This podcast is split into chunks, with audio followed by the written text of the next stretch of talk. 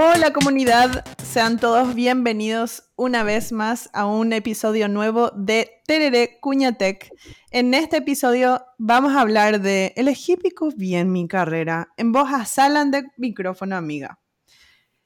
Me presento, soy Consuelo Merino, yo estudié ingeniería informática y cuando, cuando era muy chiquitita yo quería ser veterinaria. Entonces, muy lejos, sí, realmente que está muy lejos. Hola, hola, yo soy Has Villagra, eh, un gusto estar de vuelta acá. Eh, yo estudié licenciatura, estoy estudiando licenciatura en ciencias informáticas y cuando era más pequeña de lo que soy, ¿verdad? Porque todo el mundo me dice que soy muy pequeñita, eh, hija de mil, quería ser de todo, quería ser abogada, quería ser veterinaria, quería ser cantante y todo lo que había en este mundo nomás, ¿verdad? Y eso, que nunca luego me decidí, ¿verdad? Pero terminé bien lejos de todo lo que alguna vez me imaginé que iba a ser. La verdad, yo también. bueno, yo me presento, yo soy ah, Mandy Mareco, em, estoy estudiando la carrera de Ingeniería en Electrónica énfasis en mecatrónica. Y cuando era más peque lo que soy ahora, famoso, también otra de las enanas. Em, yo la verdad también era la que quería hacer de todo cuando era chica. Quería ser, primero quería ser doctora, después quería ser arquitecta, después quería ser astronauta, después quería ser veterinaria y de hecho también quería estudiar informática pero tengo una mamá que estudia informática que me dijo, no vaya a estudiar esas cosas, mi hija, entonces me decidí por la electrónica. Hola, mami, te quiero. eh, Recién me pasó la edición del Día de las Madres. No, pero en serio me decía nomás que ella también pues es informática, entonces que ella no quería nomás que yo sufra como ella sufrió y me asustó todo así, entonces me quedé con la electrónica. No me arrepiento, pero al mismo tiempo vamos a hablar de lo siguiente. Hola, hola, mi nombre es Isa Cardoso. Estudié ingeniería en electrónica con énfasis en teleprocesamiento de la información y cuando era chica quería ser doctora. Cuando entré en la facultad, wow, iba a seguir en la especialidad de electromedicina, creo que se llama, no me acuerdo más, para hacerle fiel, wow, todavía mi niña interior, pero después me decidí por tele. Oli. bueno, yo soy Yumi Kikuchi. Em, estudio ingeniería en electrónica con énfasis en mecatrónica, como Mandy. Y estoy, de hecho, en mis últimos, con mis últimas materias. Y cuando era pequeña quería ser primero, lo primero, primero, así cuando yo recién empezaba a hablar por ahí, yo quería ser actriz famosa. Y yo me subía en la mesa de mi casa y pedía, le decía a mi mamá que traiga la el cuadernito y que me pida mi autógrafo y yo practicaba hacer mi autógrafo. O sea, ese era mi, mi primer sueño. Y después fue evolucionando, ¿verdad? Cambió mucho. Evolucionando. Pero bueno, pasé de querer ser actriz famosa a, odontología. estuve muchísimo tiempo, quise ser odontóloga, me iba al, consultorio de una, de una conocida a ayudarle. Y re chiquitita era yo. Y después quise ser arquitecta, ingeniera civil y después le conocí a la electrónica y ahí ya me casé. o sea, eh, ahí sí me decidí por eso y ya van a saber el resto de la historia después. Mm. Spoiler. Mm. Hola, hola, eh, me presento, yo soy Hilda Rey, soy estudiante de la carrera de Ingeniería en Informática. Eh, y bueno, cuando era más joven, para no decir también cuando era chica, porque sigo siendo chica, yo quería estudiar música y ser director de orquesta. Eh, o instrumentista, bueno, pero me tuve que decidir entre el colegio y seguir practicando y, bueno, una de las carreras que más me gustaba era ser ingeniera y me gustó muchísimo informática. Pero hay una historia detrás también. Vamos a escuchar todas esas historias hoy en este en este episodio? En este episodio elegí pico bien mi carrera. Todo esto comenzó un día en el que estábamos reunidas para hablar de cuáles van a ser los siguientes podcasts, de qué vamos a hablar. Y de repente Yumi dijo, esperen un poco, yo necesito ayuda. yo tengo una crisis. bueno, Yumi, vamos a hablar de eso. ¿Qué pasó, Yumi? Corrección, corrección, Consul. Empezó en un after de un meetup con vinito en mano. Y estábamos hablando, todas las chicas estaban hablando de que ellas están haciendo ciencia de datos en distintas partes del mundo. Yo estoy haciendo esto, tengo tantos años de antigüedad ya, tantos años de experiencia programando y yo así, hola, tengo una pregunta, ¿verdad? De hecho, una crisis. ¿Cómo ustedes se dieron cuenta de qué hacer con su vida? Yo estoy terminando la carrera y de repente no sé qué quiero hacer con mi vida. A veces siento que sé y a veces siento que no sé y otras veces siento que no hace falta que sepa todavía y otras veces siento que ya tengo que saber ya todo hasta cuando tenga 50 años. Ay, jue. Ay, güey. La planificación ya. Ese es el Siento- verdadero. Ay, jue. Ese es el famoso meme, el, el meme ese, siento que tuvimos expectativas muy, muy, muy, ¿cómo era? Ay, se me fue, muy positiva, muy optimista, ese era. Siento que tenía, siento que tuvimos expectativas muy optimistas ahí, Yumi, cuando dijo, yo voy a saber todo lo que quiero hacer hasta los 50 años. eh". Dale. Es que no, era, no es tanto así, es exagerado, obvio, pero cuando yo empecé la facu, sí tenía algo muy ideal, no sé si a ustedes les pasó, que era como Sí. tener todo medio planificadito, ¿verdad? Eh, entradas en tal año, eh, no sé, eh, cinco años dura la carrera, entonces en cinco años voy a terminar y después voy la tesis, ponerle máximo, un año me va a llevar y después eh, voy a, a aplicar para un máster GI y Ah, después sí, eh, ya Un voy a PhD. Eh, tu tu- mi, mi PhD y después ya voy a, a trabajar y ya voy a tener trabajo por siempre y para siempre y O sea, el ideal del estudiante que salió recién del colegio. Mm. o sea, ese era el mío, no sé qué tal de ustedes, ustedes eran así también. Sí, a, mí me pasó Sí. algo, algo No, así también. Yo, el sí. mío era similar al tuyo, No o sea, yo también era así, súper controladora, A- porque a a mí mí me pasó hacer- eso. yo planifico, y realmente también mi primera crisis tuve a esa, ahí cuando estaba a punto de terminar la facu, y porque no me llevó un año terminar la tesis, yo me te cuento, y eso era Yo bastante Yumi. frustrante porque yo también decía, sí, eh, en un año voy a terminar. Y ese un año no pasó. Y un año y medio me llevó. Pero bueno, mm, ahí también otra crisis, ¿verdad? Porque no terminabas, parece que nunca vas a terminar, no sabes por dónde empezar. Pero sí, también tenía esas estos cuestionamientos por el hecho de que ya sabía que al año siguiente no iba a haber una lista de materias que iba a llevar, sino ya iba a depender de mí y de que yo me siente a buscar información para la tesis, ¿verdad? Ahí empezó realmente. Y el conseguir trabajo. Súper Sí. crisis. Con experiencia encima te piden otra vez todos. Mandy, vos dijiste que no. ¿Cómo fue No, para yo vos? tampoco. No, y para mí fue mm, el tema, mi idea era, bueno, voy a terminar a los 23. Ese nomás era mi cuestión, Ay, sí. el famoso. Pero ese voy a terminar, después voy a estudiar tal cosa, después voy a hacer tal cosa. Mm, No, realmente. Porque yo cuando terminé el colegio, eh, me acuerdo que para eh, ingresé en la facu y al mismo tiempo también ingresé en esta escuela de actuación en el TIA. Entonces era bueno, yo voy a hacer las dos cosas, voy a ser Hannah Montana, la, la que está en dos mundos, ¿verdad? Y, y fue, Perdón. No, no, no esperaba esa referencia.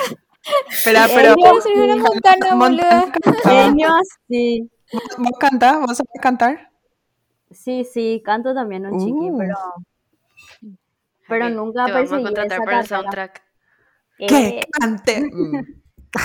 no, No, no, no. Tengo que, tengo que hacerle, trabajarle a mi voz para poder cantar. Ah, bola. La próxima No, pero karaoke. bueno, lo que sí que cuando entré, cuando entré, yo de hecho cuando entré a la escuela de actuación y empecé a involucrarme en eso, luego ya, ya tuve mi primera crisis porque era a la pucha, me gusta más esto que mi carrera no me gusta, que lo que me gusta. Entonces era, ¿cuál de los dos lo que voy a elegir más o menos? Y al final, cuando terminé, cuando terminé la carrera ahí de actuación, sentí lo ese vacío después, y ahí lo que me agarró la super crisis luego, porque me quedé sin mi, sin mi lado artístico ahí. Y ahora estamos en crisis constante. Y otra cosa que le quería decir a. Yumi, le quería decir a Yumi nomás un año de tesis y después a Cisa también un año y medio, y yo acá entrando en el segundo año y medio. Porque a mí, por ejemplo, me pasaba, año. a mí, a mí me pasaba con la tesis que cada vez que entregaba y que me daban un feedback, vamos a decir, algo que corregir, yo no miraba un mes, tipo entraba en, no, no quería mirar más y así se alargaba y después de un mes de recuperarme de eso, me sentaba otra vez y hacía y así se alarga. Y eso es lo que Era un trauma ya no recibir más es feedback. irte a clase, estudiar, rendir y ya terminó ahí el semestre y chau, Ay, chau. Pero eso es lo Sí, que... cierto, Jen. Ah. A mí realmente lo que... Ponerle que en el primer año de facultad ya, eh, como si tocó tierra mi plan. Y después de eso... ¿Por qué te ríen? Porque el famoso soñé, tuvimos expectativas muy altas, muy. ¿Por qué tocó tierra tu plan? Porque yo dije, ah, no voy a terminar en cinco años mi Ah, carrera. se estrelló. En el primer, en el primer semestre yo me, o sea, reprobé una materia y pero así ya no podía luego ni segunda final ni nada y ya arrastré eso, ¿verdad? Y para mí fue el golpe más fuerte de toda mi vida por ahí.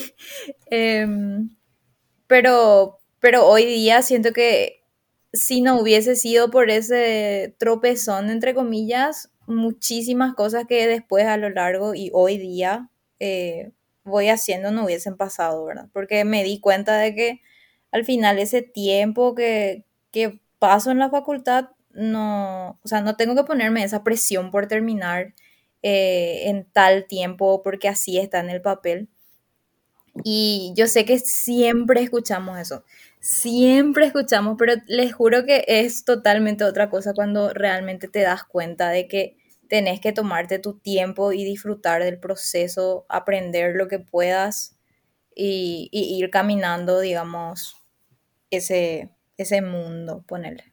Y lo de la tesis, para mí, hasta ahora, o sea, ahora la crisis principal es porque toda, todos mis años de carrera me pasé diciendo que la Yumi del futuro va a decidir el tema de tesis o la Yumi del futuro va a ver qué va a hacer en esa época y la Yumi del futuro ya está acá Ya y todavía aquí. no tiene idea. Ay. Suele pasar. Pero tu, tu crisis ahora es problema el de Yumi tema de tesis o ok. Todo es mi crisis con Yo soy. Creo que ese, no, ese, ese, todo es mi crisis, me, me pasó también de repente. Creo que el año pasado, sobre todo, ¿verdad? Porque hubo muchos cambios. Eh, el año pasado fue mi penúltimo semestre de facultad, ¿verdad? Y como vino la... En realidad tendría que terminar el año pasado ya. Eh, y como vino la pandemia, ¿verdad? Se suspendieron las clases, seis, pasaron casi seis meses, desde marzo hasta septiembre que retomamos las clases. Eh, y nada, y eso me, me, me estresó, ¿verdad?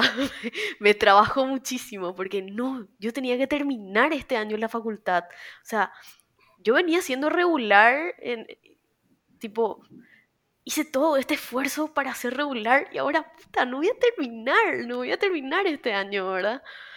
Y, y, y nada, y, y fue así, no sé, no sabía cómo lidiar con, esa, con eso, ¿verdad? Tipo, me estaba saliendo Neo y ahora ya no me va a salir más, ¿verdad? Y así. Y todo era, todo era crisis. que porque esta materia, que porque esta otra, no, pero la tesis, todavía no tenemos proyecto, ah, pero sí tenemos, y así, y no, pero todavía no está listo, y así, un montón de cosas, ¿verdad?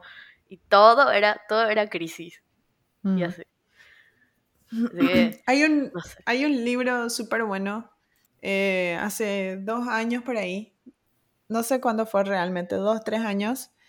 Em, fui a una conferencia, yo no sabía que existía, se hace todos los años. No sé ahora con la pandemia qué pasó ahora, pero se llama We Exchange, que, y, pero la We en Mm. realidad es Women Entrepreneurs, o sea que eh, mujeres que están, em, ¿cómo se dice? Emprendiendo.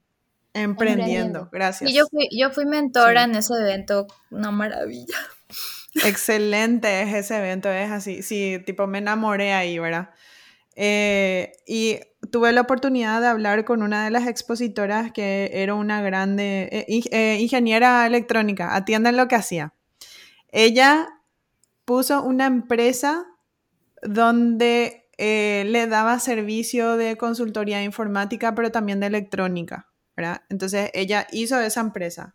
Y después, con lo que ella juntó de las ganancias de esa empresa, puso una consultora. Y después de lo que juntó de esa plata, se volvió inversionista. O sea, empezó con, con ingeniería electrónica y terminó siendo inversionista y dándole eh, mentorías y charlas y viajando por todo el mundo, tipo diciéndole a las mujeres, atrévanse, because, o sea, porque ustedes son, porque las mujeres son, tienen estas características y que porque la visión de la mujer es, es integral, ¿verdad? O sea, que integra, la mujer integra, ¿verdad? Eh, entonces yo me fui, yo, yo soy de esas personas que quiero hablar con todo el mundo y voy a conseguir, así me voy a meter. Agarré un canapé y le dije, qué rico está el canapé. sí, sí, riquísimo. Bueno, ahí ya le pregunté, ¿verdad? Si, si hay, si de, los libros que hayas leído, ¿cuál me recomendás? Y me recomendó este libro en particular. Me dijo, tenés que leer porque este libro fue fundamental para mi carrera. Y yo sí, oh, ok, lo voy a, lo voy a leer se llama Managing Change eh, de Ichak, Ichak, no me acuerdo el apellido, eh, pero básicamente es manejar el cambio. Lo que dice es que eh, el cambio es inevitable, ¿verdad? O sea, es parte de la vida. Y si no hay cambio, significa que estás muerto. Eso es lo que dice así, tipo en el prefacio, ¿verdad? Entonces dice que cuando vos tenés una organización, en realidad lo que hace la organización es manejar el cambio externo que es el mercado. O sea, si vos ves un cambio en el mercado, eso es una oportunidad que vos podés capitalizar. Pero si vos agarrás ese cambio y lo metes a tu organización, estás introduciendo un cambio y estás desintegrando la organización, porque cambio significa desintegración por la ley de entropía del, universo. Y el, el, ejemplo que utilizaba era si vos dejas tu auto afuera eh, bajo la lluvia y el sol y no, no mantenés el auto, entonces el auto eventualmente va a dejar de funcionar. Dice que eso es, eh, el libro dice que eso es verdad para las personas, para las organizaciones, para las familias, para el cuerpo, para cualquier sistema, ¿verdad? Entonces eh, decía que cuando una persona ya tiene crisis es porque tiene cambios demasiado grandes en su vida. Entonces, cuando vienen otros cambios más chiquititos, ya no puede lidiar con eso. Y así, ah, pare, que pare todo. Entonces, ahí lo que tenés que hacer es tomarte una pausa y volver a ver tu, tus prioridades, ¿verdad? A, a, complementar lo que dijiste, Consu, que cuando yo tuve esa crisis, la misma de la tesis que tuvo Yumi, para mí era muy abrumador porque tampoco no sabía qué tema, o sea, tenía un tema, después eliminé y hice eso, paré un poco, investigué y parece tiempo perdido ese momento en que estás abriendo pestaña, pestaña, pestaña, pestaña y leyendo y leyendo y leyendo y parece un tiempo perdido porque estamos acostumbrados a tener todo tan instantáneamente ahora que ese proceso parece, parece que no estás haciendo nada, pero realmente tenés que pasar por ese momento para llegar a una conclusión. Y en medio de la ansiedad, eso hice, me senté y dije, bueno, voy a anotar, voy a poner todos los links que me gustó, voy a leer, eh, guardaba los links que me gustaba y empezaba a leer sobre un tema y iba profundizando Y primero no entendía nada, pero después releía, volví a entender un poco más y así, y te lleva unos meses. Pero ahora después de ya haber terminado, me di cuenta que es un proceso que tenés que pasar y que tenés que tomarlo con tranquilidad, porque si es que nunca haces ese paso, realmente nunca vas a llegar tampoco a lo que querés. Pero solamente con, que con esa ansiedad o con esa crisis o con esa desesperación es un poco difícil tranquilizarte y decir, bueno, paso a paso. Y así, eso fue lo que yo hice, ¿verdad? Por eso es lo que es tan importante lo que estaba diciendo Yumi, que era, bueno, me voy a tomar mi tiempo, ¿verdad? Y en realidad tomarse el tiempo bajo esta teoría de este libro es, vos estás diciendo pausa, basta, basta todos los cambios, basta, basta, tranquilícense, vengan de a uno, ¿verdad? Entonces ahí como que vas enfrentando un cambio, lo vas eh, solucionando, bueno, dale, ahora ya estoy preparada para el siguiente y así vas tomando tu tomándote tu tiempo y eventualmente vas a llegar, ¿verdad? Sí. A mí, por ejemplo, eh, yo creo que para mí fue distinto en el sentido de que yo recién ahora es que entré en ese ciclo de calma, vamos a decir. O sea, cuando yo estaba terminando la facultad, yo dos años seguido lo viajé cuando terminaba la, o sea, en, en invierno, porque hice este programa del Work and Travel. Entonces, eso, esos últimos semestres de esos dos últimos años, más o menos, bueno, el tercero y el cuarto, fue así a la apurada porque tenía que viajar. Y el último año sí que me salió la, la, una beca para SIT, que acá Yumi y Has también conocen, se fueron también. Entonces, ese último año de facultad también, al final me tuve que apurar todo otra vez para llegar y poder irme bien, ¿verdad? Y siempre era la apurada, siempre era todo así súper rápido, tenía que terminar ya porque o si no, no llego, si no tengo que repetir. Y yo tenía, tenía luego un pavor de tener que volver a hacer un año más en la facultad porque ya no, estaba demasiado cansada de todo. Entonces, hasta lo último me, me, ¿cómo se dice esto? De me, me esforcé y me puse todo luego para poder terminar. Suerte llegué, ¿verdad? Pero eso sí, al año siguiente fue un año así de, bueno, necesito esa, esa pausa, ¿verdad? Y sí, ese descanso, porque me di cuenta de que me estaba, o sea, ya estaba luego ya con muchas cosas, ya estaba luego ya con, bueno, eh, tuve luego mis crisis ya más, más severas, vamos a decir, en esos años, ¿verdad?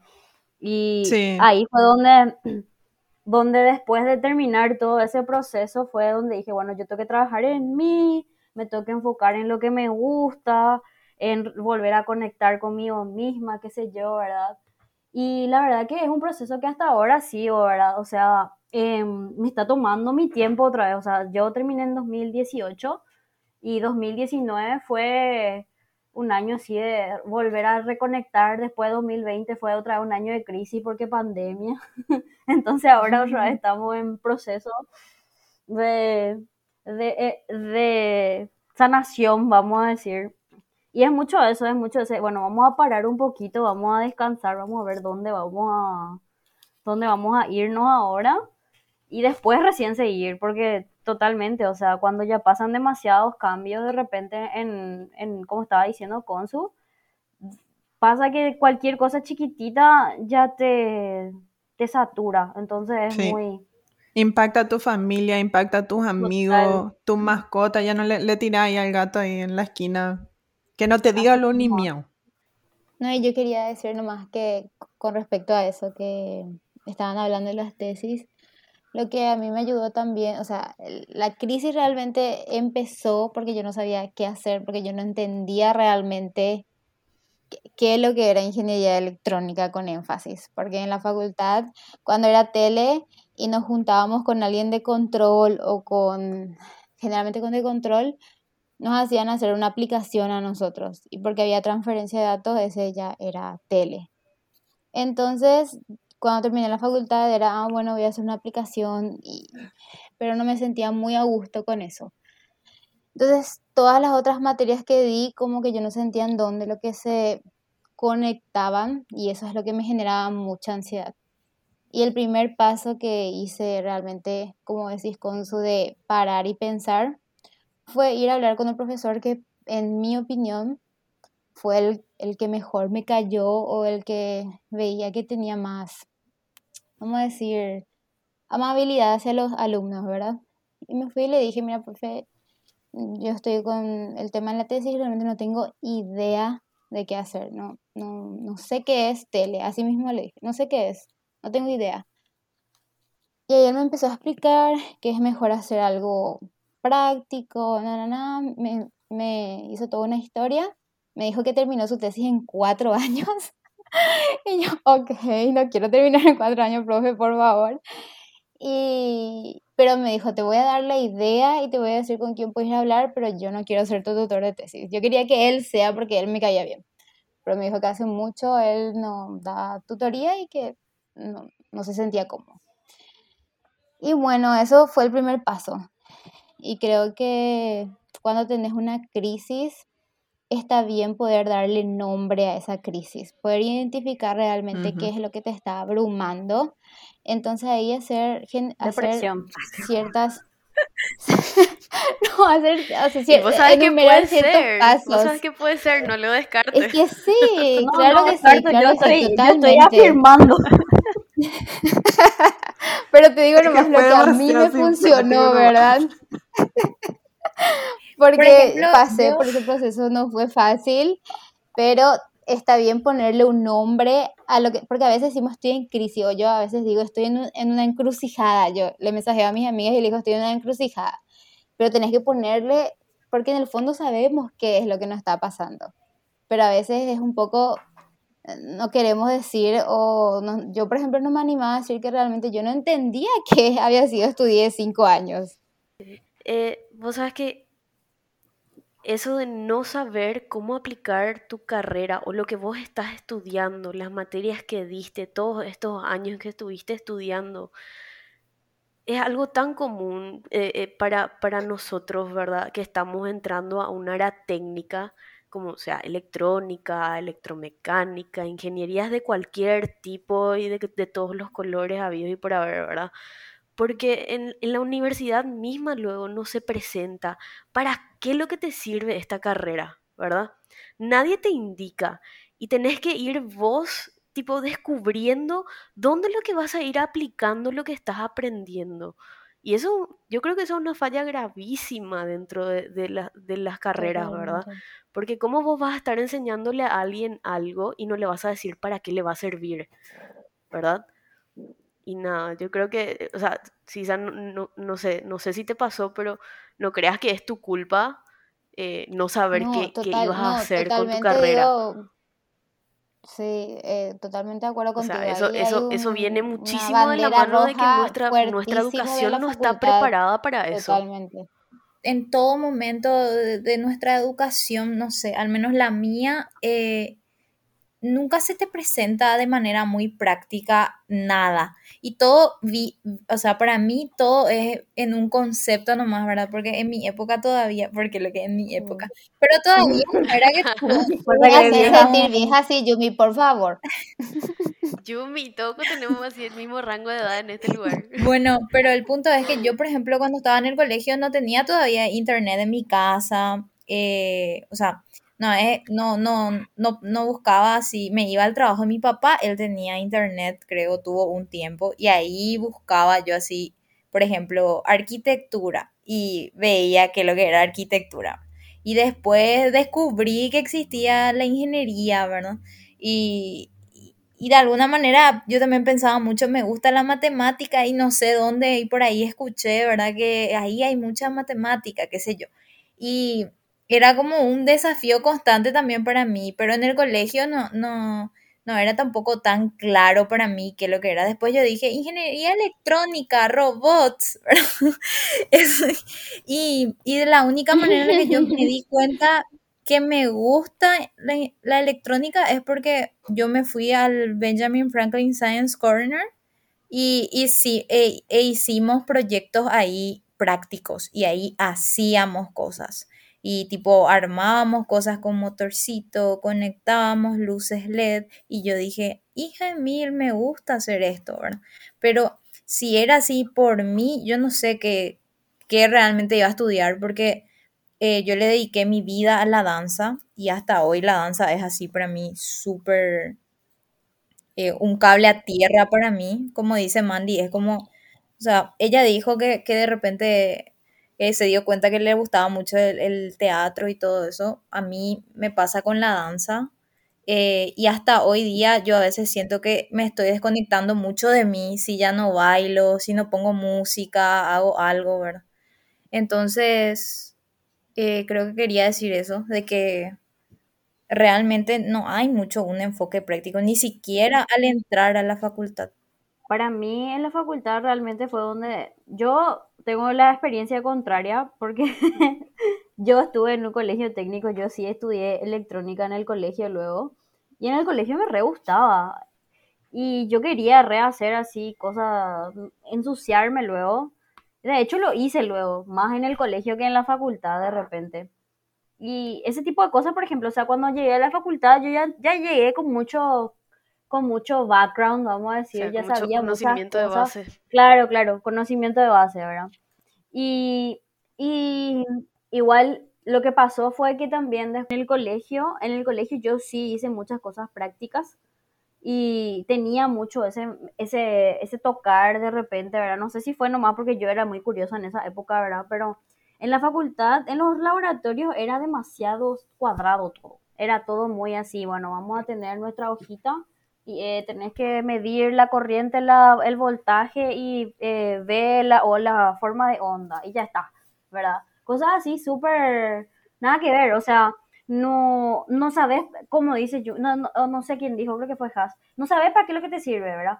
¿Qué es lo que, qué, ¿De qué me sirve saber qué es la forma de onda de esta, de esta radiofrecuencia, ¿verdad? O sea, ¿de qué me sirve saber en qué se va esto, bla, bla, bla, ¿verdad?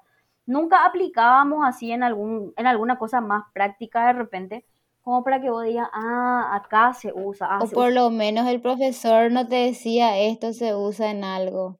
Los que, los que venían del colegio técnico ya tenían así más cancha, vamos a decir, en ese sentido. Pero yo, por ejemplo, no sabía usar un protobar, ¿entendés? Y hay así millones mm, también que, que, vienen de colegios humanísticos que, que no tenían.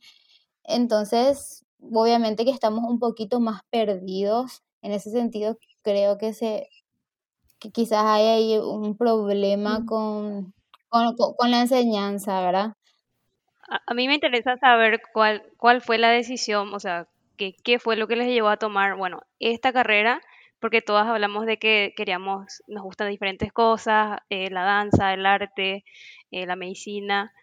¿Qué fue que cuando, cuando terminaron el colegio, porque a mí me costó un montón decidir, ustedes dijeron, bueno, esta carrera voy a elegir.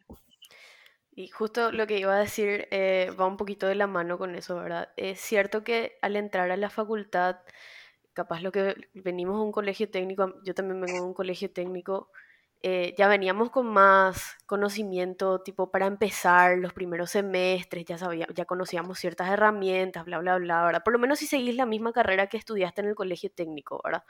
Pero a mí me pasó ese, ¿para qué lo que sirve esto antes de entrar al colegio técnico? O sea, yo me fui a probar al ingreso del colegio técnico en informática pensando que yo en esta carrera, atendé, pensando que yo en esta carrera iba a estudiar cómo usar, cómo usar herramientas de ofimática, cómo usar Excel, cómo usar Google Doc cómo usar Microsoft Word y que yo iba a salir con todos esos conocimientos para después irme a estudiar alguna carrera de administración. Eso yo pensaba que iba a hacer. Para eso me fui a probar el colegio técnico. Entré al colegio técnico, me dieron, me dieron mi, calendario, ¿verdad? De materias, qué cosas lo que iba a dar ese año y decía algorítmica. Y yo le miré a mi, a mi horario y dije, pero qué miércoles es algorítmica. ¿verdad? O sea, yo venía de noveno grado en un colegio allá en Fernando de la Mora donde yo daba así matemática, castellano, en inglés. Terminó, ¿verdad? Ciencias, con suerte. Y hasta ahí, terminó. Y después vine y encontré algorítmica. En mi vida he visto esa palabra ni siquiera en el diccionario. Y, me pasó, bueno, ¿para qué es lo que sirve entonces informática? ¿Qué es lo que yo voy a ver en informática entonces si no es esto, verdad? Y, y eso, eso que les pasó a ustedes, que, que vos decís, por ejemplo, Sisa, que te pasó en la universidad, que no sabías cómo usar algunas cosas, que no sabías para qué sirve tu carrera, a mí me pasó cuando entré al colegio. ¿verdad?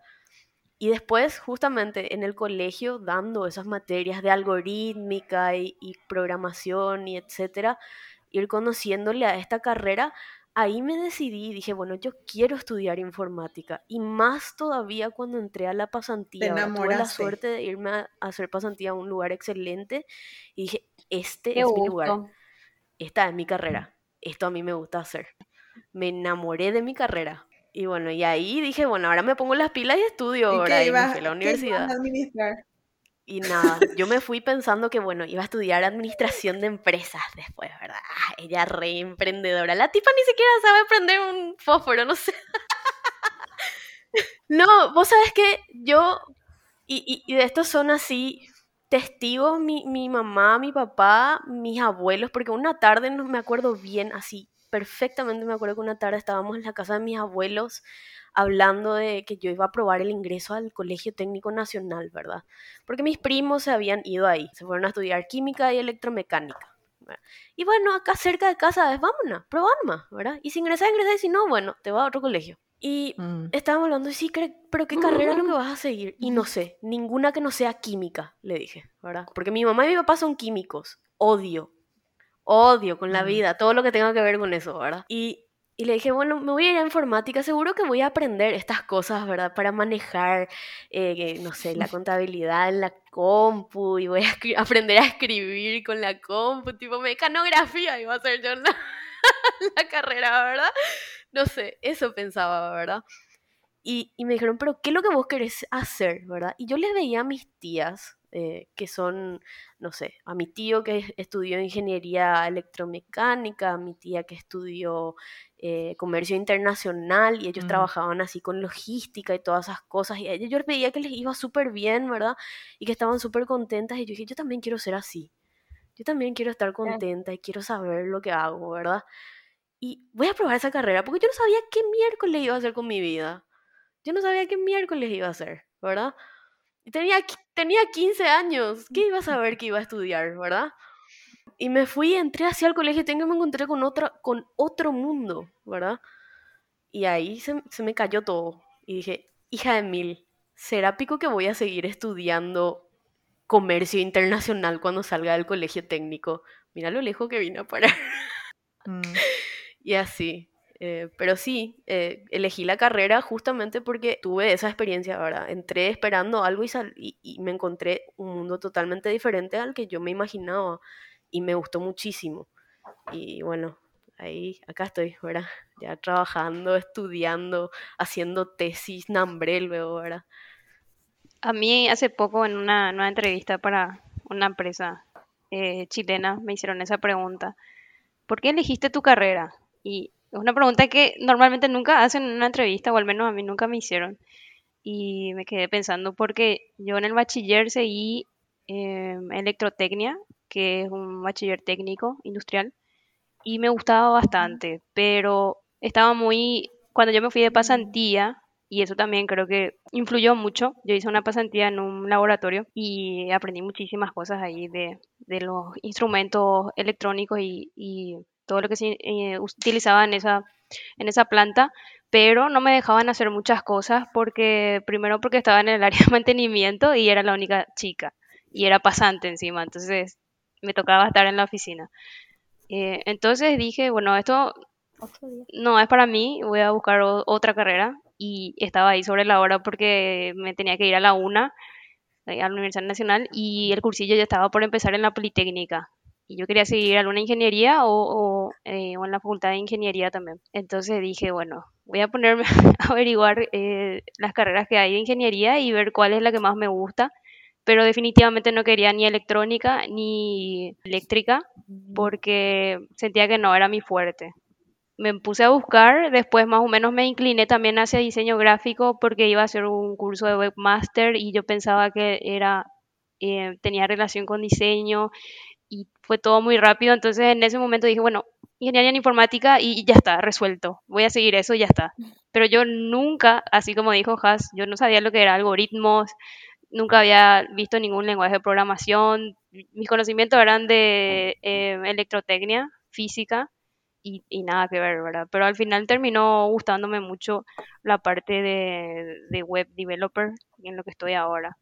Pero fue un, un- una tarea muy difícil es ese proceso de elegir, bueno, estoy ya acá, tengo que elegir, eh, esto va a ser mis próximos tantos años de trabajo y es algo que voy a invertir para después trabajar el resto de mi vida, básicamente es lo que yo pensaba y, tengo que decidirme, no puedo decidir ahora y, retroceder y cambiar y era una cosa muy, muy estresante. Ese en particular fue el mío, el proceso de, de elección de mi carrera, pero con el tiempo después me di cuenta que también me gustaba mucho la música, ser instrumentista, eh, yo había practicado antes, entonces me planteé, bueno, voy a usar la carrera como un instrumento, eh, como un medio para llegar a lo que quiero, que es tener instrumentos, ser música y etcétera. Y bueno, y así puedo equilibrar las cosas.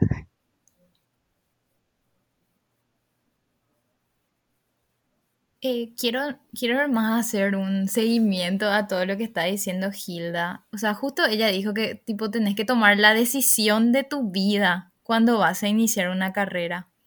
Es como que socialmente luego tenemos todos una presión de, de tomar esa decisión y, y que encima sea correcta, ¿verdad? A los 17, 18 años eh, tenés que tomar la decisión de tu vida, dónde vas a pasar los siguientes 5, 6, 7 años de tu vida, eh, donde vas a pasar horas estudiando y encima esa decisión tiene que ser acertada, no tenés que equivocarte y esa ya va a ser tu carrera y eso ya va a ser lo que vas a hacer por el resto de tu vida y parece luego así como una maldición por Ujú. ahí.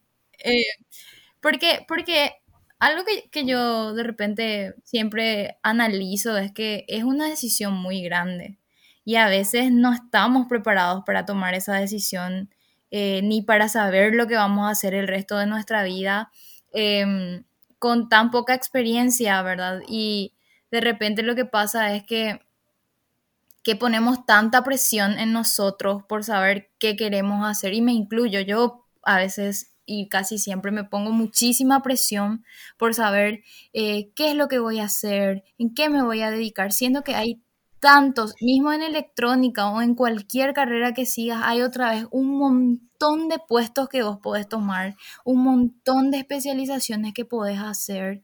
Y, y es una locura, o sea, yo sé que estoy saliendo un poquito del tema, pero pero realmente a veces tenemos que también darnos cuenta de que es cuestión de ir probando, ir viendo qué nos gusta, qué no nos gusta, em, y, e- ir tratando de llegar a eso que queremos, ¿verdad? Como dice Hilda, eh, porque me di cuenta que me gusta la música también, entonces, ¿por qué no usar también eh, este medio para poder comprarme mis instrumentos y no soltar tampoco eso otro que, que le apasiona? y engancho ya con, con mi respuesta. Eh, como les dije, yo hace, o sea, desde que tenía seis años más o menos, o antes, eh, inicié con la danza y también estudié interpretación poética. En ambas soy profesora superior y, y para mí el arte me acompañó toda mi vida, o sea, más de la mitad de mi vida, el 80% de mi vida yo estuve haciendo arte y realmente al llegar en esos últimos años yo me daba cuenta que me gustaba física, matemática. Yo no seguí un bachiller técnico, yo me fui por un bachiller científico. Y lo único que yo sabía era que me gustaba física, matemática, que yo quería siempre saber más y que de repente siempre era una formulita nomás lo que nos ponían y una de mis profes de matemática así al costado de la clase, a veces cuando yo me iba a preguntarle, ella me mostraba que ese se despeja de tal fórmula y por eso teníamos la fórmula que teníamos que aprender de memoria, ¿verdad? Y yo, hija de mil, ¿verdad? Y impactada. Y me encantaba y entonces después me enteré que en ingeniería había mucha matemática, física y todo ese tipo de cosas. Y primero era ingeniería civil porque eso nomás es lo que yo escuchaba. O sea, literal, el único tipo de ingeniería que yo conocía era civil y después me di cuenta que había de todo tipo de ingeniería. Y bueno, mi papá es técnico en electrónica, entonces yo más o menos veía lo que él hacía. Pero a mí me re llamaba la atención y un día me voy al, al club de ciencia y, y ahí es donde realmente tengo la oportunidad de probar y de tocar cosas. Y me dan un proyecto que era hacer una, una maquetita, o sea, en realidad era hacer domótica. Yo trabajé tan, tan arduamente por ese proyecto que era totalmente extracurricular. Programé con el MIT App Inventor una aplicación para mi teléfono y con ese yo prendía y apagaba las lucecitas del, de la, la maquetita y tardé así siete días con sus noches más o menos en que funcione porque no funcionaba y yo no entendía nada, pero funcionó. Y en vez de frustrarme, yo me sentía súper emocionada por seguir haciendo cosas como esas, ¿verdad? Y con el tiempo, eh, entonces me decidí por ingeniería electrónica, eh, con ganas de poder realmente hacer cosas así de ese tipo que, parecen como magia. y también con la esperanza de poder unir la tecnología con la danza. Y eso me lleva a, quiero mencionar a alguien que conocí hace poco, que es una youtuber y, e influencer.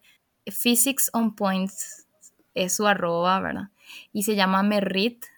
Ella es una física y ahora baila con robots literal eh, bailarina de ballet y ella se va al laboratorio de física, trabaja como física y también como bailarina de ballet profesional y ahora programa robots y baila con esos robots.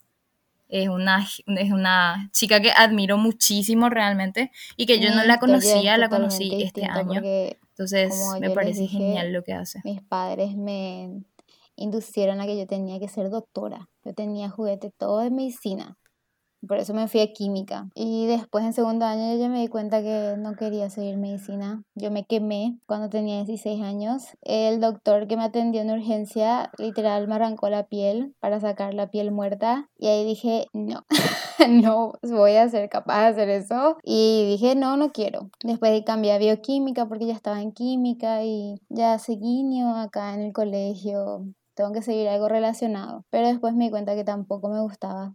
Y recuerdo que antes del día de la entrega de títulos del colegio, le dije a mi papá, voy a seguir ingeniería electrónica, porque él es ingeniero electrónico. Y estaba segura, pero ya empezó ya el cursillo. Y nada, me fui, ingresé, terminé los cinco años, todo. Y no, no tengo así ningún hobby aparte, más que leer y esas cosas. No, no, no, no tengo una parte artística, vamos a decir.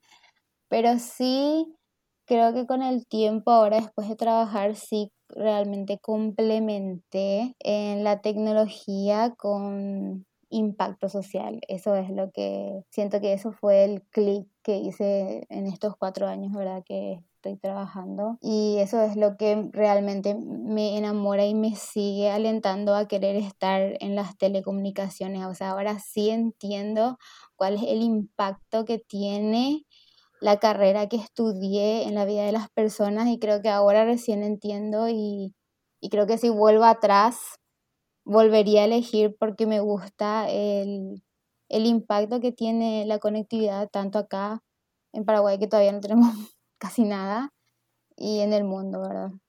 Pero sí cambié drásticamente de carrera y una vez me tocó ir a hablar con gente del colegio y les alenté que hagan eso. O sea, yo creo que si, si estudiaste algo en el colegio y al final te das cuenta que no te gusta, tenés que cambiar, o sea, no tenés que quedarte con eso. Y nada, así fue como elegí, pero tampoco no tenía así una noción de, menos mal, los primeros dos años era matemática y física nomás. Después recién conocí que era realmente electrónica.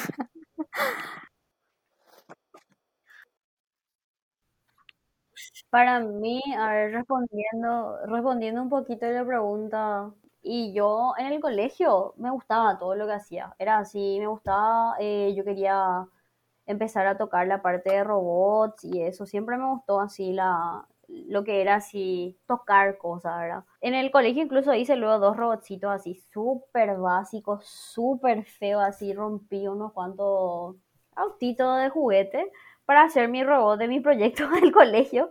Súper así, todo bastante casero. Bastante casero mis proyectos, pero em, me re gustaba hacer, o sea, me, me re divertía medio explorando esas cosas. Y en el último año me acuerdo que justo se cambió uno de los profesores y entró una profe que, que es ahora luego la directora, la, o sea, la coordinadora en la especialidad, que eh, fue mi profesora de informática y nos enseñó así a, programar un poquito en ¿verdad?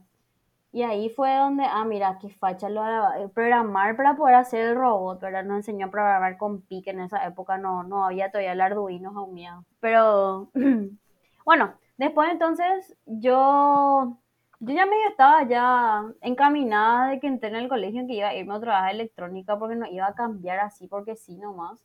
Y encima sabía que iba a entrar en poli porque mi mamá lo era de poli, entonces era así como algo también muy ya destinado más o menos. Yo quería estudiar robótica. Mi idea luego era eh, salir luego a estudiar afuera, ¿verdad? Pero pasaron cosas famosas, ¿verdad?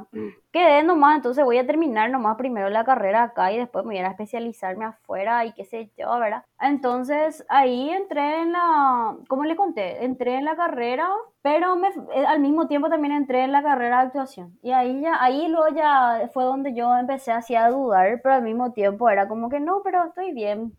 Estoy bien. Eh, Ese el perrito que está todo en, en llama a su alrededor.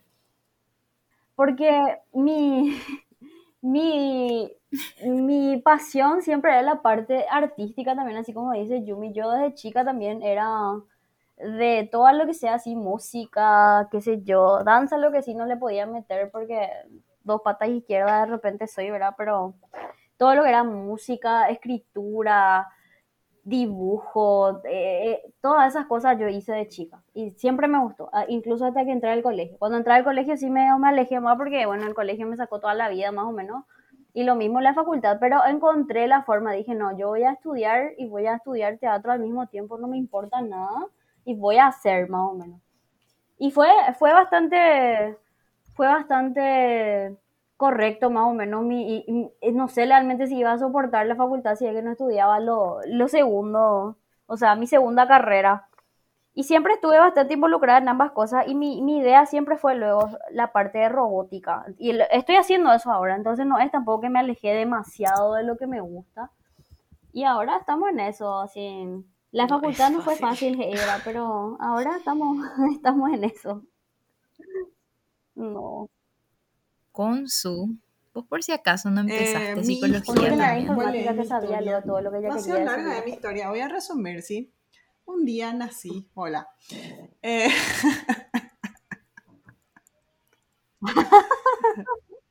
la carrera. Vi- ¿Viste ese, viste ese, La pregunta ese- era por esos qué, videos cómo elegimos la... Todo ¿Por empezó qué? con mi mamá y con mi ¿Cómo papá. Y este soy ¿Por yo. qué elegimos Ryan. la Y esta es mi historia. eh. no, pero así fuera, fuera, fuera de bola. Eh, esa, esa pregunta de por qué elegiste tu carrera es así como un momento muy decisivo, pero en realidad para mí es una decisión más nomás. Así, oh, perdón, perdón. Pero para mí es así, tipo, no, no es algo que decide. Por eso es lo que yo no tengo crisis y le voy a explicar mi filosofía.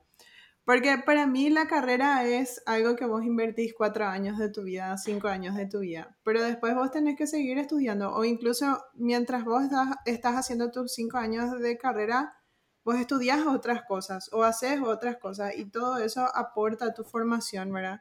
Yo no veo ese divorcio entre la actuación y la informática, por ejemplo. Claro. Espera, voy a, voy a contar mi historia, perdón. yo cuando, cuando chica, sí, rebobinando. eh. Yo cuando era chica, yo sabía, yo sabía ya que yo, eh, mi vocación era servirle a los demás. O sea, a mí lo que a mí, a- lo que a mí me pone más contenta es verle a otra persona que se realice, ¿verdad? Y más contenta otra vez me, me pone, o sea, me alimenta mi ego cuando yo pude ayudar en ese proceso, ¿verdad? Demasiado bien me hace sentir. O sea, desde chiquitita luego, ¿verdad? Entonces yo dije, ah, medicina, obvio, obvio que medicina, porque tipo, vos literalmente le curas a una persona, ¿verdad?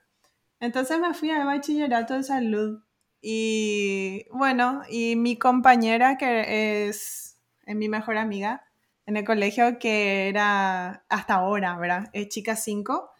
Ella dijo, yo voy a tomar el cursillo, así lo revalé ella, ¿verdad? Yo voy a tomar el cursillo y también el colegio. Y yo voy a entrar a la primera en, en medicina, ¿verdad?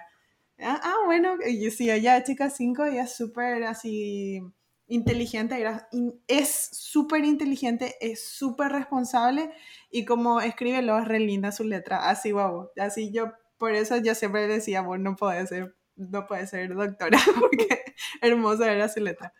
Bueno, y, y ella, chica 5, genial, se quedaba dormida en las clases del colegio. Y para mí fue, chao, si a ella le fuerza así, yo voy a ir a, no sé, voy a tardar tres años por ahí en ingresar en medicina y no es que estoy tan apasionada por la medicina, no es que, uy, sangre, qué gusto, ¿entendés? No. Entonces, tipo, me replanteé, ¿verdad? Entonces, ¿y qué es lo que voy a estudiar? Y me fui y le pregunté a mi papá, a mi mamá, y lo siguiente era, bueno, y voy a ser profe, porque el profe también es una vocación de enseñarle a, a, la juventud, a los adultos, qué sé yo, lo que vos te especializas en, en enseñar, ¿verdad?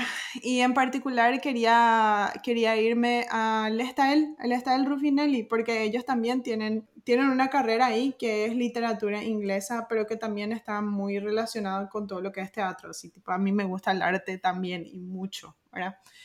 Entonces le dije eso a mis papás y no, ¿cómo picó? Profe, no más. Eso ya luego es como una diferencia de opinión porque para mí ningún oficio es no más, todos tienen sus complicaciones, ¿verdad? No, pero más, más bien se referían por, por el bienestar económico. Eh.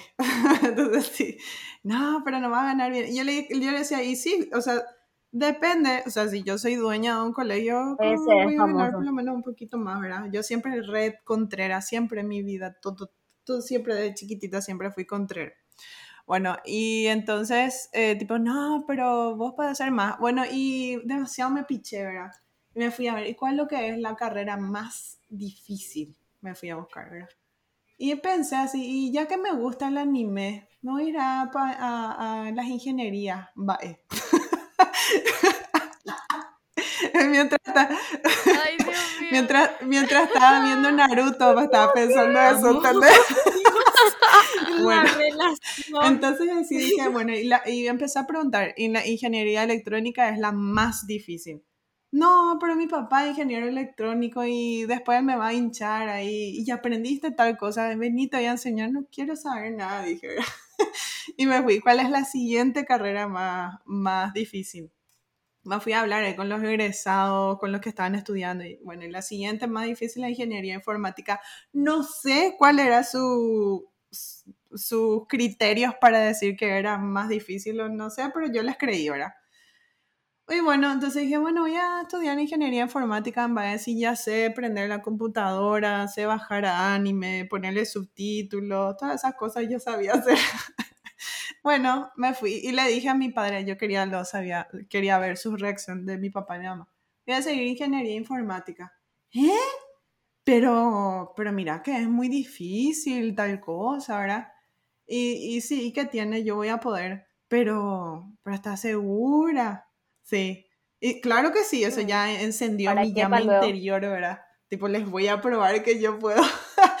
no era tanto que me enamoré y eso, nada. No, eh, fue un, así como una, un desafío, ¿verdad? Ah, y después, después me dijeron, ¿y qué pico vas a hacer ahí? Bueno, en realidad mi papá es chileno, entonces, y mi mamá también. Entonces, decía, oye, ¿y qué vaya a hacer ahí con tanto hombre alrededor? Así me dijeron, ¿entendés? Y yo, y, yo ¿y, qué pico tiene y hay hombre? Y después, y ahí lo que mi papá me dijo, le voy a hacer el acento, mi amor, usted tiene que saber que los hombres van a tratar de hacer que usted eh, se sienta de menos, porque los hombres son así y no quieren ver que las mujeres sean mejores que ellos. Entonces usted fuerte, fuerte, fuerte, segura de su carrera, métale, para adelante y eh, usted puede, me dijo así. Y así, ¿qué es lo que decís, viejo, por ahí ahora? en ese momento no le di, no, pero no le di pues la, la, importancia en ese momento porque yo no había vivido eso. Yo pico lloro.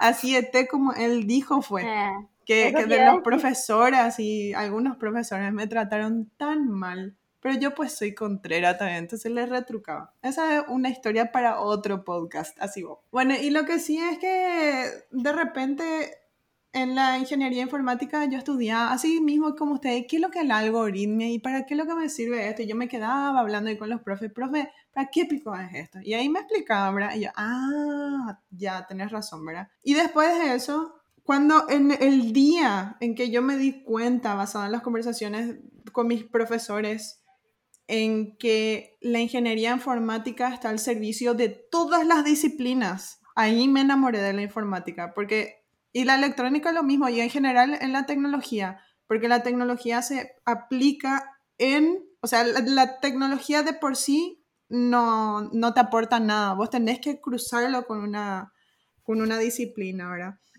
Entonces, para mí eso fue así revelatorio y dije, ah, bueno, ¿y por qué es lo que me gusta a mí? Psicología. Y me fui ahí a estudiar psicología, ingresé y después dije, deja más, chao. Así, wow. Eh, me fui, lo, me fui lo, a decirle al rector, lo que pasa es que yo estaba en el centro de estudiantes, un medal, luego me decía, ¿qué es lo que hacía acá, Merino? Me decía, mira, porque como centro de estudiantes me iba al centro, después en el campus, después al otro campus, no sé, hasta, hasta Pedro Juan como fui, ¿verdad? Entonces, ahí le, le, conté al rector, él pues era mi a mí, ¿verdad? Señor Ivo, voy a estudiar psicología ahora. De, me dijo un señor así, re, así, eh, viejito, ¿verdad? Todo canoso de Merino, te voy a tener que seguir viendo, Pío. y sí, ¿y por qué psicología si psicología no tiene nada que ver con ingeniería informática? Ya de chore, como pico el rector me, estaba, me va a decir esto, pero es que es tan común pensar que la informática no tiene nada que ver con el resto de las disciplinas. Eso es tan común. O, o la tecnología en general.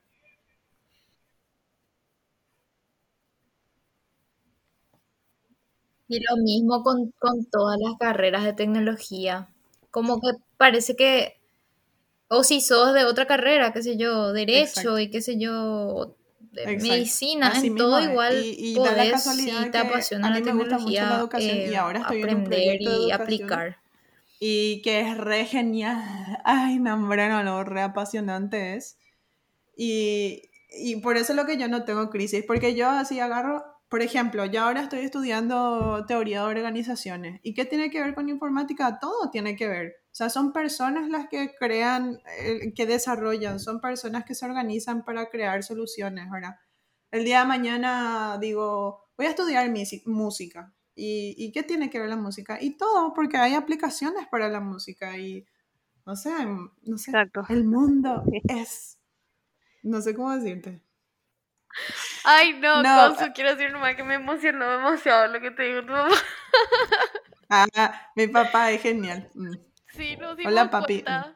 Mándale un saludo y que muchas gracias por esas, por esas palabras de aliento que te dio y que ahora nos estás transmitiendo a los demás. sí, mi papá es genial.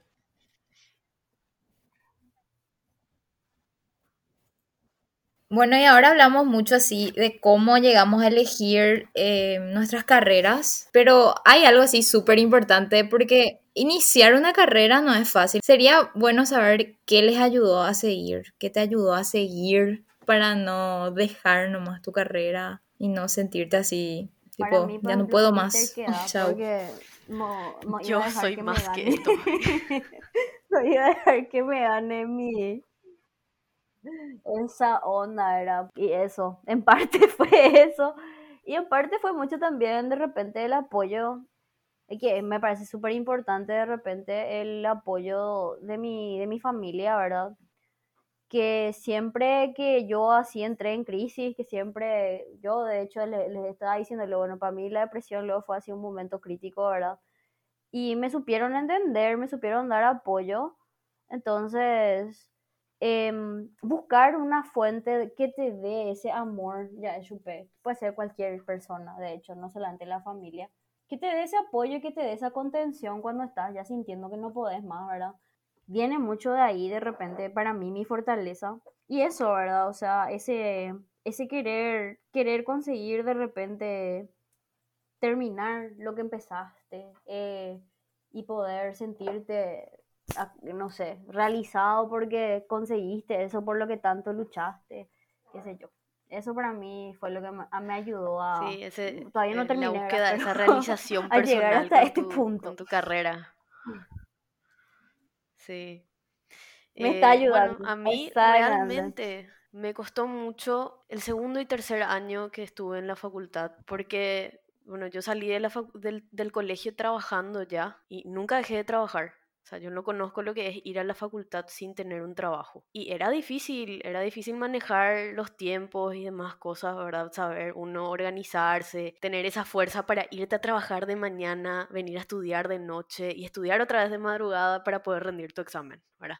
Y así, todo ese tipo de cosas fue muy difícil, pero para mí lo que fue así crucial y fue algo que, que yo digo que yo no hubiese llegado a donde estoy hoy, que yo no hubiese terminado mi carrera sin esto, es mi grupo de amigos. Esos amigos que estuvieron conmigo desde el día uno por ahí en la facultad, ¿verdad?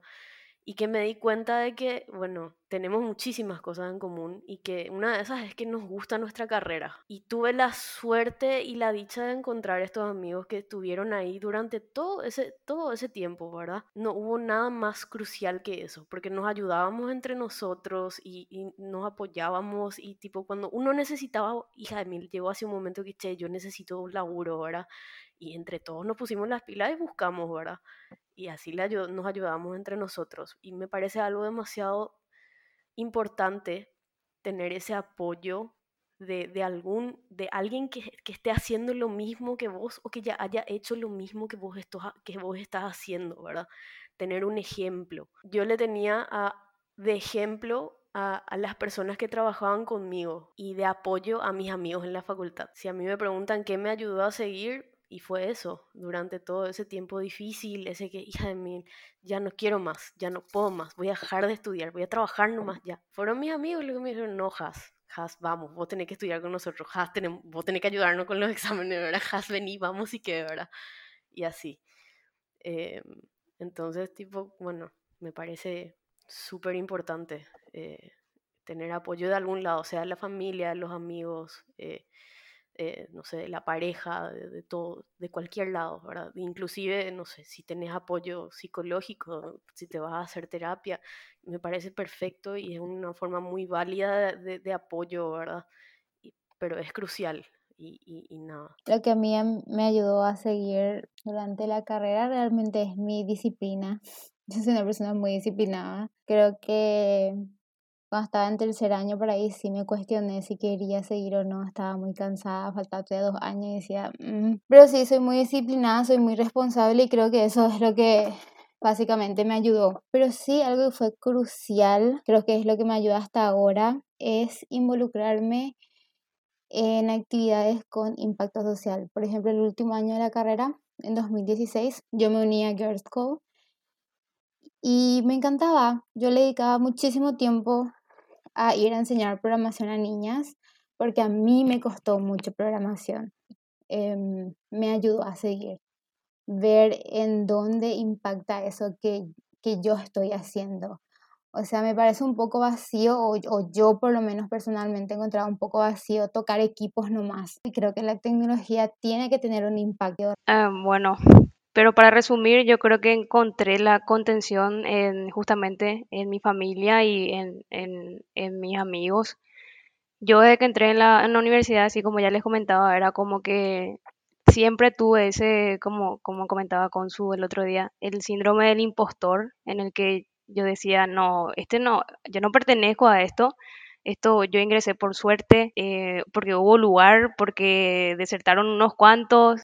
La- el primer año así, yo así, algoritmos, eh, bueno, esto es nuevo para mí, eh, pero siempre recibí muchísimo apoyo de, de parte de mi familia, de parte de los que son mis amigos, que me alentaban y me decían, no, vos sos inteligente y qué sé yo, y eso me presionaba mucho más porque yo decía, no, date cuenta que a mí me cuesta mucho y que eh, no estoy segura de si, de si pueda continuar. Eh, después eh, hubo una cuestión que empecé a, trabajar y a estudiar al mismo tiempo y llegó un punto de presión muy alto en el que en el que yo ya estaba cansadísima y la facultad me iba, eh, había, me había ido mal en ese entonces. Y yo dije, esto no es para mí. Hasta que un día estaba estudiando para un examen y yo había visto los módulos que yo hice para la empresa en aquel entonces que yo trabajaba y empecé a leer así de la nada. Empecé a leer y dije, bueno, esto es lo que yo estoy dando ahora en esta materia. ¿Cómo puede ser que no esté pasando y yo ya haya hecho mm, varios módulos eh, con estos conceptos. Y ahí en ese punto dije, no es que yo no es que yo no sepa, no es que no es para mí, sino que quizás el, la forma que estoy enfocando, la forma que estoy tratando de aprender, no, sé, no me estoy adecuando a eso. Y entonces necesito buscar una forma en la que yo me sienta cómoda para aprender y seguir continuando. Qué sé yo, yo siempre fui eh, también de, de que la nota más o menos eh, te define y esas cosas. Y cuando me iba mal era como que no puede ser, esto es un fracaso y cosas así. ¿Cómo puede ser que todo el mundo está confiando en mí y, y yo no, no esté confiando? Tengo que empezar una, eh, a buscar una forma en la que yo me sienta cómoda de aprender y, como dijo Consu, eh, buscar parámetros que realmente sean válidos. ¿Cuáles son mis parámetros? Y bueno, y a partir de ahí dije, si es para mí, si yo me propongo, si es para mí, si yo quiero aprender, si es para mí, si a mí me gusta y estoy haciendo y no me tengo que achicar porque fracasé una vez o porque me salió mal. Eh, es parte del proceso y es parte de aprender y, y es parte de ir creciendo.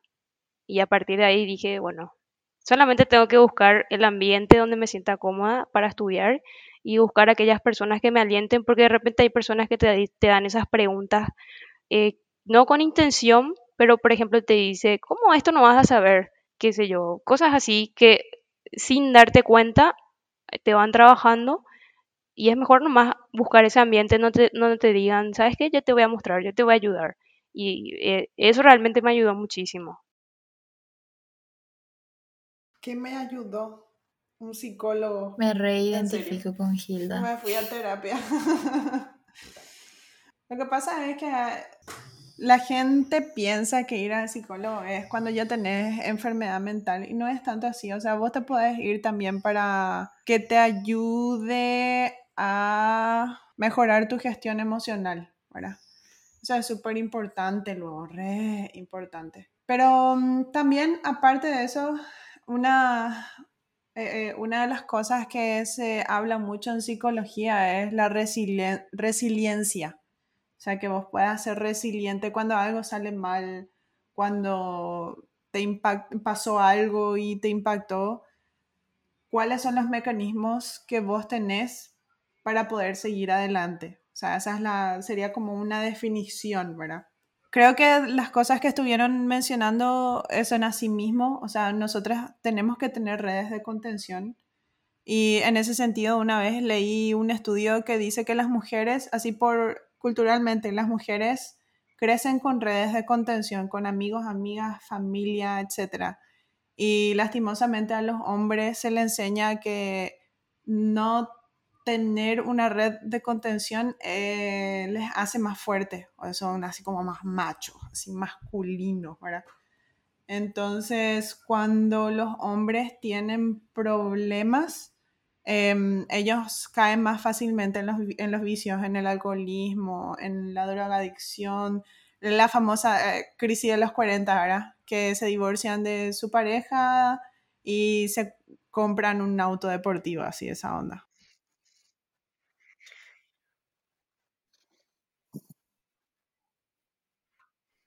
Cuando yo hice la pregunta no tenía muy claro qué iba a responder y al escucharle a, cada uno de ustedes que así como, híjole, me identifico, híjole, retweet y así con cada uno. Pero eh, yo, yo sí sé que en, en dos, en, digamos, una, una parte de mi vida sería cuando terminé el colegio y tuve que hacer el cursillo y dije, ¿cómo sigo? Porque la verdad me chocó la dificultad, la diferencia de dificultad que había entre colegio y el cursillo. Entonces, en ese momento, lo que yo aprendí un día antes de, antes de, de, tirar la toalla, porque estaba a punto de decir no voy a rendir nomás, no estoy preparada, me di cuenta de que de repente nosotras, eh, nosotros cuando tratamos todo y, estamos dando nuestro mayor esfuerzo, ¿verdad? Y re romántico, así la frase, si te esforzas vas a conseguir, pero muchas veces también nosotros nos ponemos unas barreras mentales muy grandes. Nosotros como que nos condicionamos y tenemos ese síndrome del impostor que creemos que todo fue un golpe de suerte, que estamos en A o B, Z lugar porque, porque fue la lotería más o menos. Eh, yo creo que un factor muy importante para mí fue la mentalidad para poder ingresar, el poder decir, voy a intentarlo. Si no me sale, voy a volver a intentar, pero si me sale, tengo que, tengo que, solamente voy a saber si es que intento, ¿verdad? Y como ustedes mencionan, eh, el tener un círculo de personas que te puedan brindar apoyo cuando vos sentís que todo se derrumba es demasiado importante. Y yo siempre voy a estar agradecida de que siempre tuve personas que, que me apoyaron y traté de, de no darle demasiado lugar a las personas que no estaban con esas intenciones. A lo largo de mi vida y lo que de repente me motiva mucho a seguir es súper intrínseco y es ese poder ir creciendo. Más allá de ir creciendo em, eh, en la parte técnica, em, de electrónica, de robótica, de proyectos, yo creo que el poder ir dándome cuenta de que soy humana en todo momento eh, es demasiado... O sea, es como que siento, ah, no soy la única en, el mundo a la que le está pasando esto y puedo equivocarme y, no está mal eso. Bueno, eso sería uno. Y lo siguiente que me ayudó a seguir eh, y me ayuda siempre a seguir es el poder dar algo a los que me rodean, el poder eh, aportar algo eh, de alguna manera, ¿verdad? Y a veces no tengo muy claro si estoy o no aportando, pero otras veces sí me doy cuenta de que no hace falta que lo que estoy aportando sea algo que cambie el mundo, eh, como nos hacen creer, ¿verdad? De que tiene que ser la paz mundial, el fin de la pobreza mundialmente, sino que puede ser eh, sentarte a hablar con un amigo o amiga que está en una crisis o ponerte a, estudiar con algún otro compañero que también le está costando algo que a vos no, te cuesta tanto em, y, viceversa, ¿verdad? Y ir ayudando eh, con nuestros recursos disponibles. no, te digo, em, emocionante. Este de la manera en la que podamos en ese momento. En algún momento tenemos que cerrar el episodio, ahora vamos a dejarlo acá. Y, nada, con nada más que decir a los que nos escuchan que, bueno, sean quienes sean, y, especialmente a las mujeres, ¿verdad? Sean quienes sean, pero especialmente a nosotras mujeres, ¿verdad? No le tengan miedo a, lo que le gusta, a lo que le gusta, les gusta hacer, ¿verdad? Y, no tengan miedo de abrirse camino en una carrera que tenga que ver con tecnología o que tenga que ver con arte o con, con lo que ustedes quieran. Eso que a ustedes les gusta hacer vale la pena desarrollar les puede llevar a un mundo que ustedes ni se imaginan. Y nada, que si están pasando por un mal momento o por algo difícil, eh, estas crisis de las que estuvimos hablando ahora, estas crisis pasan, es difícil, cuesta mucho, lleva su tiempo, pero pasa. Y en el camino se encuentran oportunidades y personas y, un montón de, de, aprendizaje se gana y, y todo eso es muy valioso y no hay que rendirse, no hay que rendirse, así, sencillo cuando uno necesita ayuda, no, tengan, no hay que tener miedo de pedir ayuda. No, no, no, no hay nada malo en, en, decir, no hay nada malo en decir, acá, hasta acá llegué sola, ayuda, levanto la mano y pido, tipo, por favor, que alguien, que alguien me diga qué hacer o, o que alguien me ayude a saber qué hacer. No está mal. Y no está mal equivocarse ni fallar, porque así como hablábamos con Hilda ahora, no se termina el mundo si te equivocaste. No, no se te va a caer, no se te va a caer el, cielo encima, ¿verdad? ¿Viste esa, ese Chicken Little, la, la película que se, se, le cayó el cielo encima, ¿verdad? No, no te va a pasar eso. Y, y, y bueno, no hay que rendirse, así, simple y sencillo.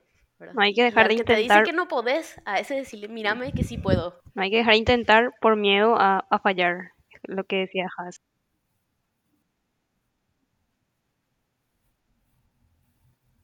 Y quiero agregar que si no podés con algo, está bien también. Sí.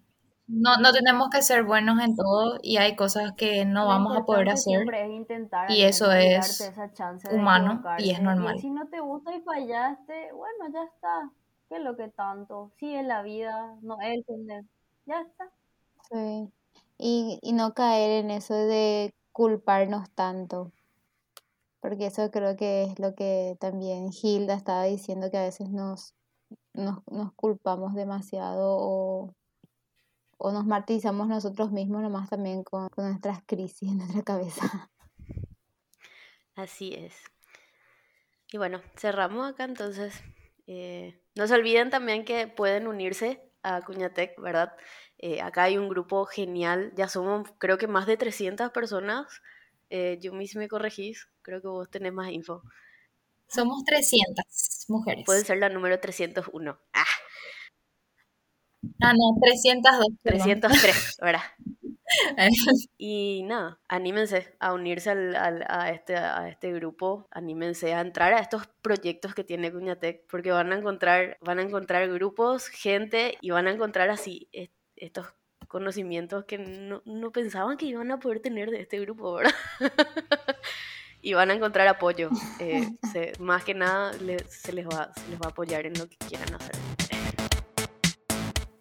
Muchísimas gracias a todos por escucharnos siempre y por favor les quiero pedir que no se olviden de seguirnos en todas las redes sociales como Cuñatec PI.